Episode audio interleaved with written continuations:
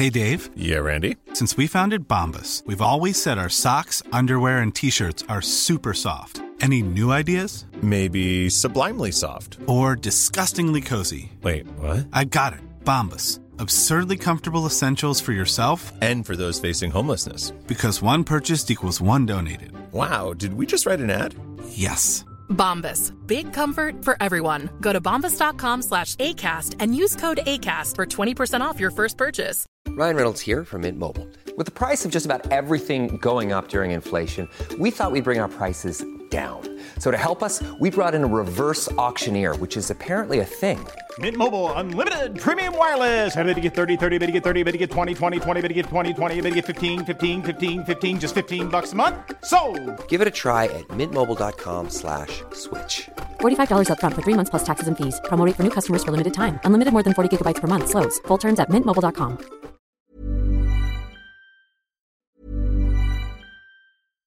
Hey, Dave. Yeah, Randy. Since we founded Bombus, we've always said our socks, underwear, and t shirts are super soft. Any new ideas? Maybe sublimely soft. Or disgustingly cozy? Wait, what? I got it. Bombus. Absurdly comfortable essentials for yourself And for those facing homelessness. because one purchased equals one donated. Wow, did we just write an ad?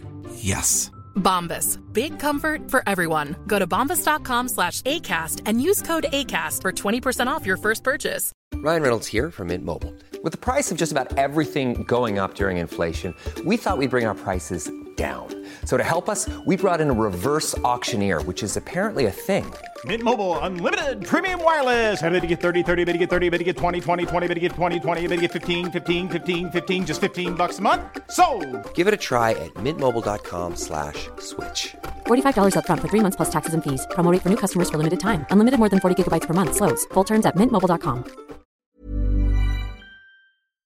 Johnny, mira, hay un tema que en específico sí me interesa hablar contigo. Dale. Me he ido con esto de la educación porque eh, conozco pocas personas como tú que se hayan dedicado a tener eh, preparación específica para ser docente digital. O sea, que, que eres profesor certificado de Infotec, que tomaste eh, un diplomado en que si o qué de las TIC, que a cada rato está buscando nuevas plataformas y plataformas y estrategias para Sí. enseñar de forma digital.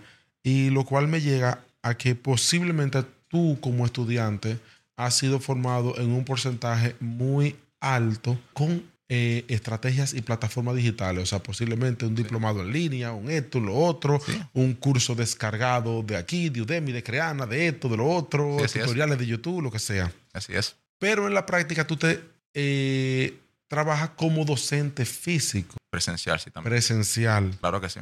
¿Cuál entiendes tú que es un modelo más eh, eficiente, bueno para el aprendizaje desde el punto de vista de un estudiante? ¿Abrazar la educación en solitario y digital o presencial, física, grupal, profesor, compañeros de, estudio, etcétera, etcétera? O sea, el mundo eh, físico o el mundo virtual. Es muy buena pregunta y va a depender de varios factores. Número uno, el tipo de contenido que tú estés dando. Por ejemplo, la fotografía digital, o sea, tú das clases de fotografía en una plataforma online, no lleva muchos resultados si la comparamos en dar una clase de fotografía presencial. ¿Por qué? Porque ahí yo me acerco con ese participante, le puedo explicar ¿verdad? cómo se configura esa cámara y él puede hacer fotos en tiempo real. Digital es difícil, porque si él me está viendo y a lo mejor tiene la cámara y se le presenta un problema y luego tiene que hacer fotos, un tanto complejo. Entonces, el punto uno es, va a depender del tipo de clase que se va a dar. Y el dos es el compromiso ¿El compromiso de quién? de cada participante cuando va a tomar cl- clase online. Tiene que tener un compromiso mayor, porque él no va a tener un maestro que va a estar pendiente de él. ¿Entiendes? Yo no sé, por ejemplo, que yo de una clase online, yo no sé si ese estudiante está ahí o qué está haciendo detrás de esa PC. No, porque tú estás hablando ahora mismo. va- ahora vamos a tener que dividirlo en, en niveles, porque yo te hablé de dos niveles, pero tú le agregaste un tercero. ¿Cuál fue? Mira, yo hablé de la clase digital con respecto a que tú compras un curso online Ah, y ya, tú te autosirves la información a tu ritmo. Bueno, ok. Tú tienes que establecer un horario donde Ok. tú te vas a poner a ver los videos. Tú te vas a establecer un horario donde tú te vas a poner En- a hacer práctica. Y tú vas a coger el examen que sea que vaya a coger cuando te dé la gana de cogerlo o no coger Ok, nada. entonces. Segundo nivel. Ok. Tú te apuntas en una clase virtual a donde te va a conectar por Zoom, Teams, lo que sea, Ya. Skype, con un profesor o cualquier plataforma que exista Sincrónico. sincrónico con un profesor a una hora, que están pasando a tal lista, que, Exactamente. que hay que, que- que levantar la mano y hablar y que yo Claro. qué. Y el tercer nivel sería tú coger tu carro, un Uber, lo que sea, y transportarte a un aula con Acento, compañero de trabajo, de, de estudio con el profesor. Entonces, en esos tres niveles, ¿cuál sería lo que tú entiendes que eh, demanda del estudiante? ¿Qué es más conveniente o qué tipo de estudiante es para cada uno de esos tres modelos? Mira, yo he tomado clases con cursos que yo he comprado y yo he aprendido mucho, pero yo he tenido compromiso e interés. Hay gente que piensa que compraron un curso y ya por eso van a aprender. O sea, para ese tipo no va a funcionar. ¿Entiendes? Entonces ahí entra algo importante, como te lo dije al principio, compromiso. Y en el modelo sincrónico, a uno como docente se le hace difícil supervisar a veces. Si ese estudiante está, está conmigo, si a lo mejor él, la cámara él la apagó y se fue a cenar o a una película en, en Tú Netflix. tienes que estar consciente que los estudiantes, eso es lo que hacen.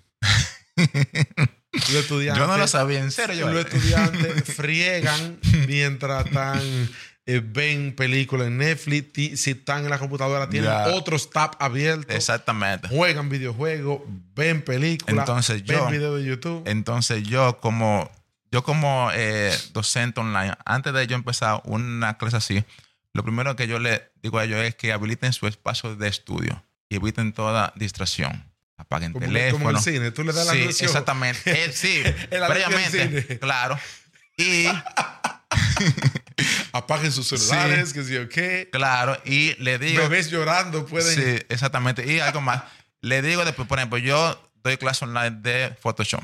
Yo explico el tema, pero luego que yo termino el tema, yo le asigno una, una, una práctica. Y ellos tienen 10 minutos para hacerme esa práctica. Entonces ya yo tengo un compromiso que tienen que estar ahí. Ok, y mandala. Pam, pam, pam, y yo le mandé un enlace donde ellos me suben esa práctica que se llama Padre. Es una plataforma. ¿Cómo, cómo se llama? La... Padre. Padre. P-A-D-L-T. Padre. Padle. Es una plataforma para tú subir eh, tareas en tiempo real. Ok, ¿cómo, ¿cómo funciona esa plataforma? Desarrollame un ching. No es fácil, no hay mucha eh, complicación. Yo le mando yo un, un- un enlace y en ese enlace ellos suben sus archivos en formato JPG, PDF o video. Entonces tú básicamente ya ves eh, lo que subió cada quien. Exactamente, tú y le puedes- responde tú- el mismo. Y tú puedes eh, ver, como compartir la pantalla e incluso compartir otro trabajo. Mira, este es el de fulano. este es el de fulano. exactamente, exactamente. Y eso se queda guardado. Por si O sea que es un archivo de tarea. Tú tienes como un, un- Exactamente. un histórico de tarea. un tablero de tarea Y eso es básicamente eh, gratis. gratis. eso es gratis. Sí, pero tiene un eh, eh, limitado el no, no. almacenamiento. No. Increíble, hermano. Y yo tengo ahí tareas de estudiantes de dos años. Y, y ahí, y ahí, y ahí están. Por si ellos dicen algunos, pero maestro, me faltó un punto y Pero- tú te metes. Vamos a verlo, exactamente. Ahí no hay Ya. problema. Entonces, ya, ya con eso, ese estudiante que dice, bueno, el maestro a mí no me está viendo, déjame yo ver Netflix. Él sabe que me tiene que hacer una práctica. Después que yo- eso yo le explique. Y si él no me la hace, pues sabe que tiene ahí una puntuación menos. Menor. Claro. Tú sabes que Estrategia. cu- cu- cuando empezó, está muy interesante esa estrategia, cuando empezó esto de las clases virtuales, Sí. que yo comencé a dar en pandemia, tenía mucho, yo tenía unos cuantos grupos Sí. eh, que eran físicos y al hacerse el cierre completo, El eso- esos grupos se pasaron forzosamente a grupos eh, digitales y a partir de ahí, pues las clases digitales se comenzaron a hacer algo mucho más Común. común. Yo tenía la sensación de que cuando la clase iba a empezar era como como estas sesiones espiritistas que tuve en la película con una cuija, como que están toditos reunidos, tú necesitas que el exorcista, esto, están Sí, como sí, reunidos de que, eh, fulano, estás ahí, si estás ahí, dame una señal, como si fueran buscando un espíritu. Levanta Eh, la mano. Levanta la mano, Sí, sí. prende la cámara. Sí. Eh, estás ahí, fulano, puedo escucharte. Sí. Eso mismo yo lo hago también. Para Eh. yo saber si yo no estoy solo. Sí, pero un poco más solitario. Esa clase en digital. El profesor Sí. necesita como un nivel de concentración. Sí. Porque tú, en una clase física, el estudiante pregunta, Sí. hay una interactividad donde tú le ves los ojos a la persona, Sí, tú incluso el- el- puedes sí. percibir si la persona tan, tan te entendiendo, ¿no? Por el Claro. lenguaje corporal. Por eso es que el compromiso es, es muy importante, porque todo eso que tú citas, esas carencias, hacen que si no hay compromiso, el estudiante deje el curso, porque no hay ese contacto visual, no hay ese tacto, no hay, ese, no hay esa guía presencial. Sí, incluso está la... No es lo mismo tú dar una excusa para faltar virtual, que simplemente tú eres un- un- una letrica más que no apareciste ahí. Exacto. Que la, la presión que tú puedes sentir de tú faltar a una clase física, que tu presencia no va a estar. No es lo mismo tú dar una excusa por un correo que tú tienes que hablar personalmente para darla. O sea, y- y- y- Sí. Lo bueno que tienen las clases virtuales es que, en mi caso, quedan pregrabadas ¿Cómo así? ¿Cómo tú la grabas? en muchas formas. O sea, ¿en ¿qué, plataforma tú utilizas para la Yo- clase virtual? yo- Había- hay 70 mil. Hay muchas. A- a- a- Hasta antes de pandemia eran pocas opciones y no funcionaban muy bien. Estaba y- Zoom, Webes, estaba Ajá. Meet. Sí. Yo uso YouTube Live. YouTube. Live. Yo hago eso en vivo en, Ah, tú haces un en vivo o de en YouTube. vivo, exactamente. Y le mando ese link a los participantes que, que yo tengo. Y lo bueno es que tan pronto se acabe la clase, ahí, ahí se quedó. O sea, yo no tengo que, que buscar el video y subirlo. Ahí se quedó. Y ellos le pueden dar para atrás. Y yo estoy explicando y hay una cosa que a lo Y mejor... entonces, como, que entonces lo- los estudiantes que se meten en el, en el sistema de chat de- del, del- del YouTube. Exactamente. O sea, tú estás haciendo un live con, con 10 gente. Ajá. O sea, que si cualquiera de los estudiantes tuyos le da el enlace a otra gente, pues hay más gente. También. Hay, hay estudiantes que son oyentes ahí, pero ellos no afectan en nada. Ya, o- oyentes, alguien que entró al aula y ya está ahí viendo y ya están haciendo tarea algunos. Ah, hasta desde el oyente. Sin apuntarse en la clase ni nada, no van a tener ni nada. Exactamente. están- De verdad. Chévere. Y esa es la ventaja que ellos pueden ver la clase, incluso le pueden dar para atrás si hay un punto que como que no entendieron, me dan para atrás ¡fua! y siguen el camino. Esto no es todo. Esta es solo una porción de un capítulo completo. Así que si te gustó este contenido, accede a la descripción para que encuentres el enlace y puedas ver el podcast completo de donde fue extraído este clip para que no te quedes sin los verdaderos códigos.